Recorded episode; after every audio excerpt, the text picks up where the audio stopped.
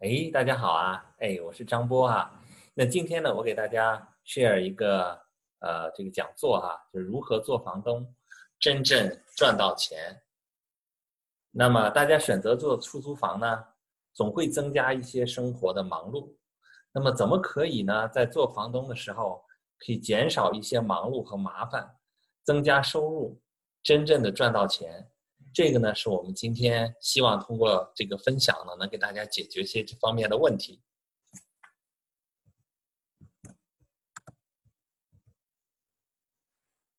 那首先这儿有一个免责声明哈，我们这个呢就是，呃，是一个 education 为主的一个介绍，那么呢，呃，不对大家的投资呢负责任。那么这个呢，我们主要是针对一些房地产投资的新手，已经掌握了一些基本知识，买了投资房，那么通过学习呢，能够制定出更有效的收益的策略，还有更安全的投资方式。那今天的讲座呢，我们分五个内容哈。那第一块呢，我先讲一下投资房产的心态和这个思想准备。第二个呢，我们讲一下在投资房地产当中呢，需要哪些的基本知识和一些技能。第三个呢，我们讲一下常见的租客市场有哪些，那么哪一个呢？你觉得更适合你？第四个呢，我会分享一下我自己的投资策略。第五个呢，我们会接下来啊，对我们啊九月呃中的会开的一门课哈，房地产管理课程会有一个简单的介绍。那么我先介绍一下我自己哈，我是张波，呃，那么二零一二年开始呢，我从业余时间开始呢，在巴尔的摩投资房地产，那么二零一八年呢，开始全职啊管理自己的房产，那么现在有二十套，呃自己的房子，呃在管理，那么同时也和另外一个合伙人呢，有一个房地产管理公司，大概管理四十套左右的房子。那么第一个呢，我们先来看看啊，就是说投资房产的时候的心态和思想准备，我觉得这个是非常重要的。呃，我看到很多的朋友呢，由于这个心态和思想准备不足哈，在这个投资过程当中呢，碰到一些困难就放弃了，呃，这个蛮可惜的。啊，我觉得呢，两点非常重要。那第一点呢，就是持续学习；第二点呢，是坚持不懈哈。那这个持续学习呢？因为房地产投资过程当中，它是一个非常依靠你的实力的。就是说，很多东西如果你知道的话呢，就很简单；那么不知道的话呢，它就很麻烦。所以说呢，这个房地产当中呢，每天都有一些新的东西你可以学得到。所以说，这个坚持学习很重要。比如说，大家可以来北美地产学堂哈，这里有非常好的资源。那么同时呢，也可以去自己的当地的这个呃房地产投资的这个俱乐部啊，这些都是你能从那里学到很多很多东西的地方哈，也同时能够了解当地市场的很多的情况。那么第二个呢，就是坚持不懈哈，就是说在投资房地产过程当中呢，你肯定会碰到困难，就像我们的天气一样哈，你肯定有啊这个风轻云淡的好日子哈，那肯定也会有这个狂风暴雨的这个不好的天气哈。那在这个过程当中呢，要坚持不懈，那很多时候呢，能够跨过这个 learning curve 哈，能够跨过这个。呃，前面的困难，那么后面的话呢，就会越来越简单了啊。这里有一句话啊，就是 “Nothing worth having will come easy” 啊，就希望大家呢，在这两方面呢，要有一个准备。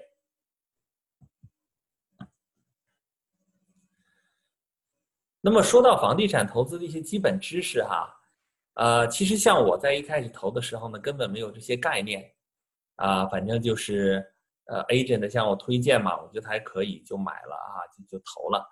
但是后来发现呢，其实很多的知识还是不理解哈。其实是后来很多东西都是在做的过程当中呢，通过各种经验教训嘛，然后再补这些课啊。所以我当时，我后来我想呢，如果我当时就能有这些知识啊，那我的投资的这个呃发展上呢会更顺利一些哈，不用交那么多的学费。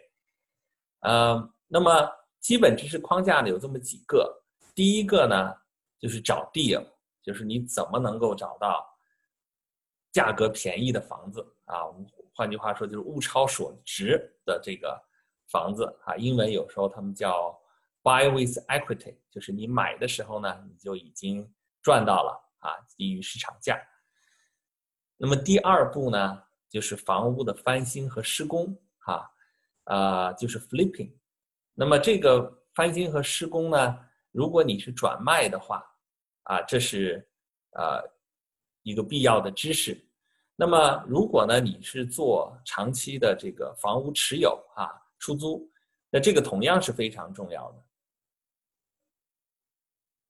怎么样能够做到呢？花尽可能少的成本啊，把房子装的很好。这个好呢，就包括。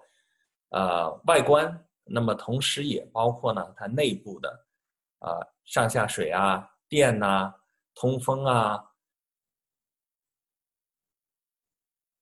就是各种各样它房屋内部的基本设施和功能，哈，这些都要呢有一个，呃，如果做的非常好的话呢，那后来持有房子的麻烦呢就会少，那么租客呢也会住的很喜欢。第三个呢，就是房屋管理和维护。啊，那么我们把房子出租出去以后，怎么样能够管理房客？怎么样能够把这个房屋的状态管理好？啊，就不要出现这种，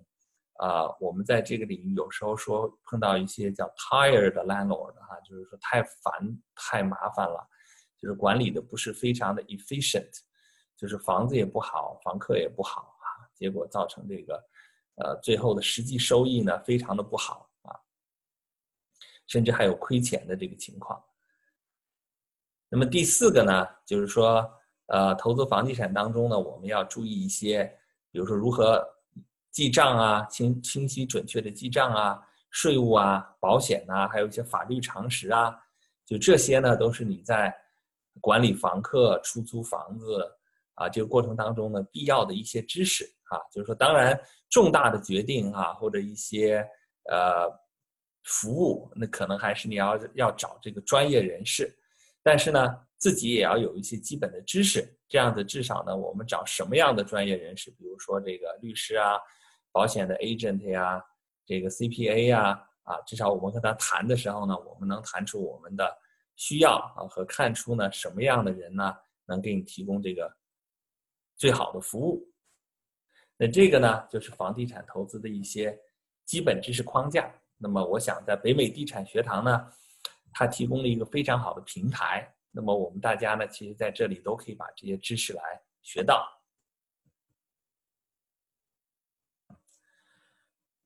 那么，我们买房子出租的话呢，其实，在买房子以前，我们要有一个考虑，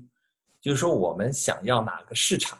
啊？我们不是说啊，这房子买下来了我就租，哎，你准备租给谁？这个其实是非常关键的。我举一下常见的例子哈，比如说呢，我们常见的呃里面有租给学生的房子，比如说在学校附近买一些房子出租，那么它有一个什么好处呢？这种房子呢，一般呢比较好租，那么学生呢付房租也还可以，啊，那么他们不付的话呢，啊，你甚至在签 lease 的时候可以让他们的这个父母作为 co-signer 啊，那么他不付的话呢，父母还可以付。啊，所以说这个收租呢，应该问题不大，但是他的问题呢，就是学生呢对房屋的维护要差一些，比如说公共区域的这个卫生啊，会会不太好啊。另外一个呢，就是他们之间可能也会有些矛盾，搞不好呢，你还得帮他调解这些矛盾。那么还有呢，就是说他换房会比较的频繁啊，那你的这个。找房客的工作量会比较大，而且每年呢，比如说你在夏季的时候不能找好的话，一旦错过这个季节以后呢，后面就会找房子比较困难啊，呃，找房找这个租客比较困难，所以说呢，这是学生房的这个特点。那么还有一种呢，就是说你也可以针对呢，就是收入比较高的人士啊，比如说像一些呃医生啊，像一些住院医生啊，做 fellowship 的呀，或者是一些其他的一些。收入不错的职业人士吧。那么他们在这个区域呢，又没准备买房，那他就准备来租房。那这个云人群的好处呢，就是租金没有问题，一般对房子维护的也不错。嗯，但是他呢，问题就是说，你可能要买的房子的价格要高一些哈，这样子你算下来的这个现金流和你房价的比例呢，可能要低一点。啊，就是说这个是这个市场的特点。那么第三个呢，就是蓝领房哈。蓝领房呢，就是主要是租给一些蓝领工人啊啊，比如像巴尔的摩地区啊，有很多的这种墨西哥的这种工人啊，当然也有一些其他族裔的工人哈，就基本上做体力劳动的。那么这个呃这个市场的特点呢，就是说呃房子呢，你不用买的特别好，就是说呢，你的整个投资的起始的成本呢要低一点，呃现金流是不错的。呃，但是你面对的问题呢，就是说你在这里面怎么呢？怎么样能够挑出好的房客啊？因为这个群体呢，素质呢，比起学生和这些高收入的人士呢，普遍来讲呢，要低一点哈。呃，但是呢，也不是说呃里头找不到，里头是会有一有非常多的很不错的房客哈，也会把你的房子照顾得很好，按时交房租，也会有这样子的人。只是呢，你在这种呃市场群体里面呢，要更注意一下自己筛选房客的这个策略。那么找到好的房客，那么同样呢，也是一个非常好的投资，因为这种呃房子呢，它的现金流和房价的比呢会非常的好。那么第四个呢，就是 Section Eight 啊，大家可能听说过这个，这个呢就是呃美国呃联邦政府的。给低收入人群的这么一个呃房屋呃出租租金资助的这么一个法案，那么各个县和市呢都会有这个 Housing Authority Office 都会有这样子的办公室来负责这个事情啊。那么这个的好处呢，就是说它的租金呢大部分都是政府来出的，房客呢只要是出到他收入的百分之三十。啊，假如说这个人他只有一千块钱的收入吧，那么他最多就出到三百。那么假如说这个房子呢是租一千六哈，那剩下的一千三百块钱呢就都是政府来出的。所以说大部分的房租呢都是非常有保证的，是政府 guarantee 的，政府保证的哈。呃，那么另外一个呢就是说，呃，政府呢啊也会定期的检查房子，那这个呢。对房东可能是个负担，但是也可能是个好事情啊，因为至少有人每年会去帮你看一下。那么你需要修理的话呢，可以这个就及时修理了。那么还有呢，就是说，呃，当然呢，就是说有些人说，哎，那么 Section Eight 这个租客呢，往往都是收入比较低的家庭，那是不是不太爱惜房子呀？啊，这个不好打交道啊？啊，就可能是不是考虑这方面的问题啊？呃，但是实际上这个还是一个房客筛选的问题。如果你筛选的好的话呢，能筛选出来，其实和这个素质很高的人群一模一样的这个房客，同样是非常照顾房子、非常好打交道哈，非常爱干净的。所以说呢，这个呢也是一个关键，就是说筛选房客的关键，就是说，呃，看你多了解这个市场的租客啊。所以以上的四个呢，就是我们常见的，呃，选房子的时候呢，要考虑，哎，将来我准备租给哪个市场哈，各有利弊。那么我觉得呢，你可以根据自己的这个生活的这个 style 哈，生活的方式和自己这个的这个特点啊，来选择啊。比如说你本身就是在学校工作哈，做教授啊，这方那你可能在。这个学校周围买房子就比较的方便哈，因为你上班这个就离离得比较近嘛，啊，管理起来比较方便。然后呢，你对这个学生这个群体呢了解呢也比较充足哈，也比较清楚他们是怎么回事儿。那么我个人来讲呢，主要是做蓝领房和这个 Section A 哈，主要的这个呃原因呢，就是因为它的这个现金流会不错哈。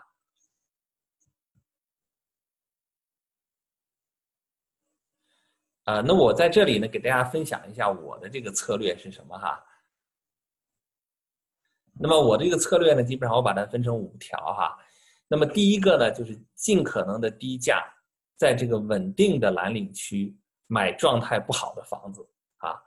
那这个呢，呃，为什么有这么几条呢？第一个呢，选择区的时候呢，我希望找到稳定的蓝领区，就是说不是这个整个的区在走下坡路啊，就是还是有一定的数量的 home owner，比如说百分之四十五十，哎，还是呢，呃。这个拥有这个房子，住在这里的哈，不完全都是租客了。那这样的区呢，它比较稳定。那么状态不好呢，就是说，呃，状态不好，你自然就可以用低价嘛。那么这个，因为你买下来以后，如果你要装修的话，其实，呃，状态这个好不好呢？呃，其实尤其是这种半新不旧的房子，其实是最难处理的。留呢，又觉得可能长期不合算。呃，拆了呢又觉得有点可惜哈，所以说呢，尽可能就是买房子的时候呢，我是买在这个呃稳定的蓝领区，但是状态可以非常的不好啊，需要大修的这个都没有问题，只要价钱合适。第二个呢，就是装修一步到位，给房屋增值啊，就是说拿到这个房子以后呢，你要看一下这个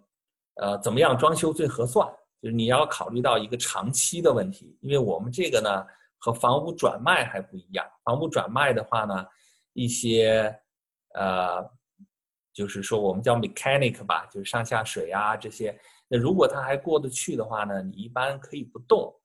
啊，只要外部装的可以就好了。呃，那如果是我们自己出租的话呢，我们就要考虑我们自己也要长期持有。所以说呢，一些比较老化的内部的，呃，像上下水呀、电呐这些，那我们就要考虑，要一次把它弄完，这样子避免以后再弄的话呢，还得开墙啊，还得怎么样，就是把前面的一部分装修就弄得不好了哈，就是避免二次装修，无无必要的二次装修。而且在这个过程当中，你做得好的话呢，你的房屋还可以增值，就是说。你的房子当时买的时候状态不好哈，可能很便宜。那么你通过这个装修呢，哎，你的房子在市场上的价值呢就增加很多。这样子呢，你重新贷款啊，你拿房子做抵押的时候呢，你的这个抵押物就会价值增加很多哈。这样子你可以能够拿出更多的钱出来。然后呢，就是仔细筛选房客啊，那这个也是非常非常关键的。我们把房子弄好了，那我们现在呢，需要找一个能够把房子，呃，非常好的爱护啊，然后的这么一个房客住进来。你这个房客好的话呢，本身也是给整个的 community 啊和自己的房子都是在增值。然后接下来呢，我们尽量会和房客谈一个比较高的租金啊，尤其是像 Section A 这部分呢，也可以和政府谈啊，尽量的要到他能给你的上限，然后呢。呃，和房客呢尽量签一个长的租约，就尽量减少房屋管理过程当中的这个，呃，房客的这个更换哈。那这个是其实挺麻烦的一件事情。你比如说，如果有二十个房子的话，那么平均租期是两年，那么就意味着呢，你每年会有十个房子要空出来，你要做这个重新再找房客，这个工作量就很大哈。如果你能延迟到平均的租期是五年到六年啊。那你每年就需要有四到五个房子找房客，哎，这就这个工作量就小多了哈。所以说呢，第四个就是说尽量拿到高的租金和签长的租约。那么第五步呢，就是重新贷款套现啊，就是说，呃，这时候呢，你的房子也增值了，拿到银行呢，银行会给你一个比较好的估价，这样子你可以贷出来呢百分之七十到百分之八十的这个呃这个钱哈。然后呢，啊，用这个房租呢来付这个 mortgage，然后呢，除此之外呢，你还有一个现金流哈，这就是这个呃，基本上就是我的策略。那么我给大家举一个例子哈，呃，这是在巴尔的摩县我买的一个房子，那么二零一二年的时候呢，买进价呢是八万块钱，那么 closing 呢花了三千九百六十三，那么初始装修花了一万五。那么总计呢花了九万八千九百六十三，那么这个房子后来呢我租给这个呃 B R H P 啊，这是一个 Section A 的一个组织，那么，呃，房租呢是一千七百块钱一个月。那么这个政府部门呢付我一千四百八十九啊，这个租客呢付我二百一十一。那么后来呢，我拿出去重新贷款，然后把这个现在的 mortgage 呢是七百七十七块钱一个月哈。那么重新贷款过程当中呢，一共呢拿回来十万零五千，其中呢五千块钱是重新贷款的费用，那么呢拿回来现金呢是九万九千八百九十八块钱哈。那这个呢就是基本上把我投进去的钱呢就拿出来了，那么每个月呢还有将近九百多块钱的这个呃净的现金流哈。这个呢就是呃政府的。如果你在投这个 Section A 的话，哈，这个政府机构它有一个网站啊，你这样子可以进去，你可以看到呢，啊，你每个月他付你多少钱哈，政府付给你钱，这个是这个 mortgage 的 statement 哈。那么这个就是买房子当时的 HUD 和后来 refinance 的时候当时的这个 HUD 的这个文件哈。那么这个呢，过程就是一个我们常说的，其实叫做 BRRR 啊，就是 Buy, Rehab, Rental and Refinance，就是 follow 这四个步骤完成的。那么这个房子呢，我们就做到了 Zero Down Positive Cash Flow 啊，就是说，呃，所以说如果你从这个 Return 上来看呢，你有时候非常难，嗯，考虑这个 Return 了，因为你没有钱投进去哈。啊，所以说这个 return 怎么算呢？反正就是说这样的房子你拿到手以后也非常的，呃，安心。就是说，呃，它的这个呃利润空间还是蛮高的。你一个月呢可以有一千七百块钱的租金，付七百七十七块钱的这个 mortgage 哈，中间的这个呃 positive 的 cash flow 这部分还是相当不错的。那这个房客呢，自从二零一二年住进去，还一直住到现在。已经住了八年了哈，所以说这是一个呃不错的这么一个例子啊。那么我详细讲一下哈，我的这个 strategy 的几个呃基本的考虑。第一个呢，我为什么在这个稳定的蓝领区买房子呢？就是这个区这样的区啊，它的这个房价受这个经济波动影响很大。就是经济不好的时候呢，最先。拿不到钱的可能就是这些蓝领工人哈，所以说呢，这个呃 foreclosure 的这个比例很大，那房价会跌的很多啊。那么等经济好的时候呢，他们又会回来买房子，所以说这样的房子呢，它这个这样的区呢，它房子其实是蛮有增值空间的。第二个呢，就是由于这个房价总体低呀，它开始 flow 的这个回报率高，就是说我说的月租和房价的比呢，可以达到一点。百分之一点六到百分之一点八啊，那么治安和教育呢，对这个群体呢也是可以满足他的需要的。另外一个呢，就是房源供应有限，就是说现在的开发商不会再建这种小房子了，所以说将来呢，这个卖的时候呢，卖给这个 first time home buyer 啊，还是非常容易的。另外呢，这个租客市场很大哈。啊，你像现现在在啊巴尔的摩租房子的话呢，呃，像租个三室一厅的房子，至少也要一千二百块钱，而且只是一个 apartment 啊，呃，那么如果他买这样的区的房子呢，其实他十六万、十七万买下来，他的月供呢也都不会超，也都大概就是一千两百块钱左右哈。所以说呢，这个市场非常大，将来你脱手的时候呢，呃，是应该非常容易的。第二个呢，就是装修一步到位，就是避免无必要的二次装修啊，水暖电呢，地下室防水哈，这些比较关键的步步骤呢，要预先先完成了。然后呢，还有一些呢实惠，但是可以让房子看起来很不错的方法哈，比如说这个橱柜上呢，给装上这个 brush nickel 的这种这种把手哈，这种 hardware。那这个整个呢，人们进去看的时候呢，眼睛就会被这些闪亮的这些地方呢吸引哈，就是呃花不了多少钱，但是给房子的这个感觉增值不少啊，啊，那么还有呢，说这个钱花在刀刃上，比如说厨房和主卫，哎，这两个呢是值得花一些钱，把它看起来档次高一些的。那么其他部分呢，哎，其实这个过得去就可以了哈，这就是这个这么一个呃策略。那么仔细筛选房客呢，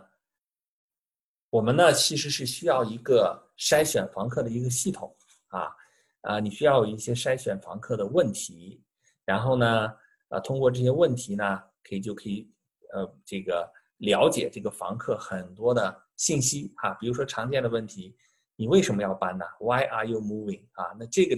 这个里面房客会告诉你很多的信息啊，啊，他比如说，哎，有的房客他就很抱怨房东哈，和房东关系不好啊，哎，那你就能看出来这个房客的很多的这个性格啊，就是说，呃，我们在今后的课程里哈，如果大家参加房地产管理课的话呢，我们会把这些问题呢都给大家。列出来哈，那么还要调查各种各样的记录啊，他的这个犯罪记录啊啊，信用度啊啊，那这些呢啊，都是反映了一个人的很多的特点的啊，很多的这个性格的，和这个要查。另外一个呢，还要观察房客的人品和性格啊，那这个也是非常关键的。就有的时候呢，由于我们可能呃来美国，很多时候呢，我们接触的都是。学历比较高的这种职业人士哈，可能对蓝领或者是住这个拿 Section A 的这些低收入家庭呢，呃，不是很了解，呃，有的时候呢可能会对他们有一些偏见哈，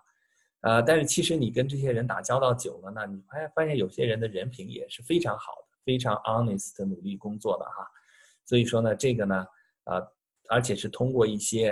呃打这个申请过程中呢，哎，你就能看出来。啊，比如说有些人进了你的房子呢，哇，他会觉得很小心。你看到他，呃，动一下你的这个呃门呐什么的，都是很很谨慎小心的，轻开轻放的。哎，那就说明这个人呢，他很尊重别人的东西啊。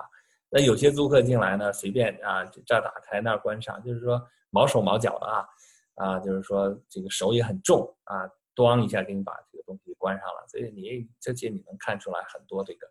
房客的人品和个性哈，那么还有一个呢，就是说很重要的，在我这个租给 Section A 的客人当中呢，那么我都要对他们进行这个 home visit，就是说呢，我会跟他讲，说我这个房子呢装修花了很多钱啊，都是新的，那你看呢，我呢需要找一个房客能帮我这个 take care 我自己的 property 哈，所以呢，呃，我需要你去你的这个现在住的房子呢看一下。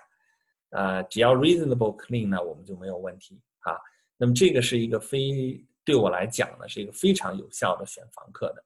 一种方式。因为第一个呢，他允许你去他家看哈，就说明这个人很好打交道啊。有时候去了以后，他会给你杯水啊，反正很尊重你。哎，这就是一个很好的现象。那么第二个呢，他允许你去他家看呢，他多半不会有什么吸毒啊、吸大麻啊这种问题啊。这个。这个这些，他只要允许你看，基本上没有太大问题啊。包括房屋的整理啊，呃，那当然也有很多人他不会让你看的啊。那其实这是一个很好的，就可以筛选掉一批房客的这个呃一个方法。那么谈判租金和租约哈，呃，那么呃如果是 Section A 的话呢，那我们还是。它会有一个计算公式，那么我们希望呢拿到最高的它能允许的房租。那么租约呢，我一般和 Section A 的房客呢会至少签一个三年的租约，然后呢以后一年一续哈，这样子就是为了减少这个呃中间的房客的更换哈造成的这个工工作量。那么第三个呢就是这个租约哈，我们要有一个。呃，我们管它叫防弹租约哈，就是在这里面呢要签一个对自己有利的合同啊。当然说合同不是万能的，说可以保证你所有的东西。比如说我在例子里面写了，呃，房客呢会放弃来起诉我的权利，那这个呢不一定在法庭上会认，但是呢至少会成为你将来如果要上法庭的话呢，这是一个很好的一个对你有利的这么一个合同的条款啊。所以说呢，我们要签一个非常有利的这个合同啊。我们不是说用这个租约呢来欺负房客哈，我们是用这个租约呢来保护自己。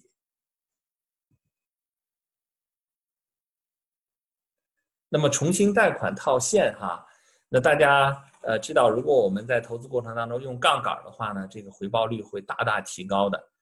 那么重新贷款呢要注意的几个哈，就是你要有一个很清晰的记账啊，因为那个银行呢，它要看你的这个收入的记录哈来做决定。所以说，如果你记账非常的混乱的话呢，那银行判断起来就会很困难啊。呃，那么这个贷款呢？你可以选择一些大银行啊，呃，这个也可以选择一些小银行啊，各有好处。呃，另外一个呢，就是这个杠杆的程度啊，那这个呢要根据大家的这个风险承受的能力来考虑哈，也不是说用的杠杆越多越好啊，就是说根据大家的这个风险承受的情况来考虑哈，适度的使用还是非常好的，但是也防止说呃太大的使用这个杠杆哈，比如说。像前一段时间这个，呃，像这个 coronavirus 出现了的话呢，啊，如果房客付不出房租，哎，那这个房东有时候这个资金链呢也会出现出现问题哈，啊，当然就是说从这儿呢也可以提醒到大家一个，就是说 Section A 的房客的一个好处哈，就是呃政府那一部分的房租呢一直是有保证的，而且就算是房客本身哈，他比如说他失业了，那么他这时候呢可以跟政府提出申请啊，说他没钱了，那他那部分呢，政府也会补进来啊。所以说这个，就顺便再提一下，我们我们刚才讲到的 Section A 的一个好处哈。好，那么我呢就把这个呃房地产管理哈，我们总结出这个九个字，就是买好房、装修好、好房客啊，其实就这三点。这三点呢，啊，我有时候跟我的朋友分享哈，如果你这三点都做到了，你会有一个非常好的回报的。如果呢，三条里面你有一条做砸了，两条还做得不错，哎，那你也会有回报，但是呢，回报呢可能就没那么好了。但是如果你三条里面有两条都做砸了，那可能这个房子呢不仅不赚钱，还可能会赔钱啊。所以说这个呢，就是，呃。我在投资房子的时候呢，呃，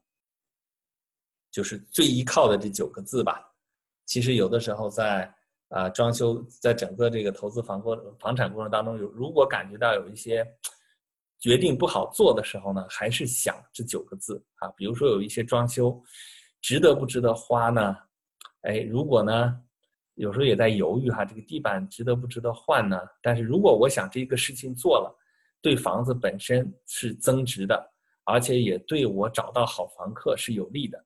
那么长期来讲，那我就还会做啊。所以说这九个字呢，也是我在呃做房地产过程当中哈，如果碰到比较难做决定的时候，就想这九个字，看看我做的这个事情和投的这个钱是不是符合这九个字啊。如果符合的话呢，我还去做啊。这样子呢，我相信长期呢，你还是更有利的。好，那么我们简单介绍一下哈，就是我们接下来的这个房地产管理课呢，会分五部分哈，有五节课。那么第一部分呢，会给大家介绍初始装修的一些呃细节啊，重要的一些东西，呃呃，包括怎么样这个找到比较好的工人呐，啊，怎么写这个装修的合同啊，啊，像这样子的哈。那么第二个呢，我们会讲招租、租客筛选和签约。第三个呢是房屋日常维护、房客交流沟通，和如果想选择管理公司来管，应该怎么选？还有这个选择这个自己长期的合作的维修工人。第四个呢，呃，怎么样这个应对房客的这个更换啊？怎么样减少？怎么样押金退还、追追讨损失和这个法律诉讼啊这方面的知识。那么最后呢，我们会讲一些记账啊、税务啊、保险啊、文件保存和这个房子的这个退出机制。那么我们会分这个五节课啊，基本上呢，把大家如果想做房东的话，需要的这些基本知识有个框架啊。那我们这门课呢，呃，不是说呢，呃，就是呃，教给大家的都是金科玉律哈。我们通过呢这门课呢，我们主要是想给大家一个。启发，那么你通过看到这些这个经验的积累哈，你可以呢结合自己的情况，总结出一套呢适合自己的房产管理的系统和方式。另外呢，我们这门课呢也会考虑哈，就是说，因为我们啊跨过整个美国嘛，可能地域性呢是非常强的。房地产投资当中哈，地域性是非常强的，所以我们也会有一些嘉宾老师啊，像这个来自德州的王帆呐，来自加州的明啊，来自威斯康星的建华啊，还有来自伊利诺斯的 David 哈，嗯，但这些老师呢也都是非常有经验的。那么呢，呃，如果大家呢，呃，从来自不同的地域哈，那么有一些问题，那么我们在这个课程答疑的时候呢，这些老师也都会来帮忙啊，嗯，帮大家这个更好的来解决大家的一些疑问。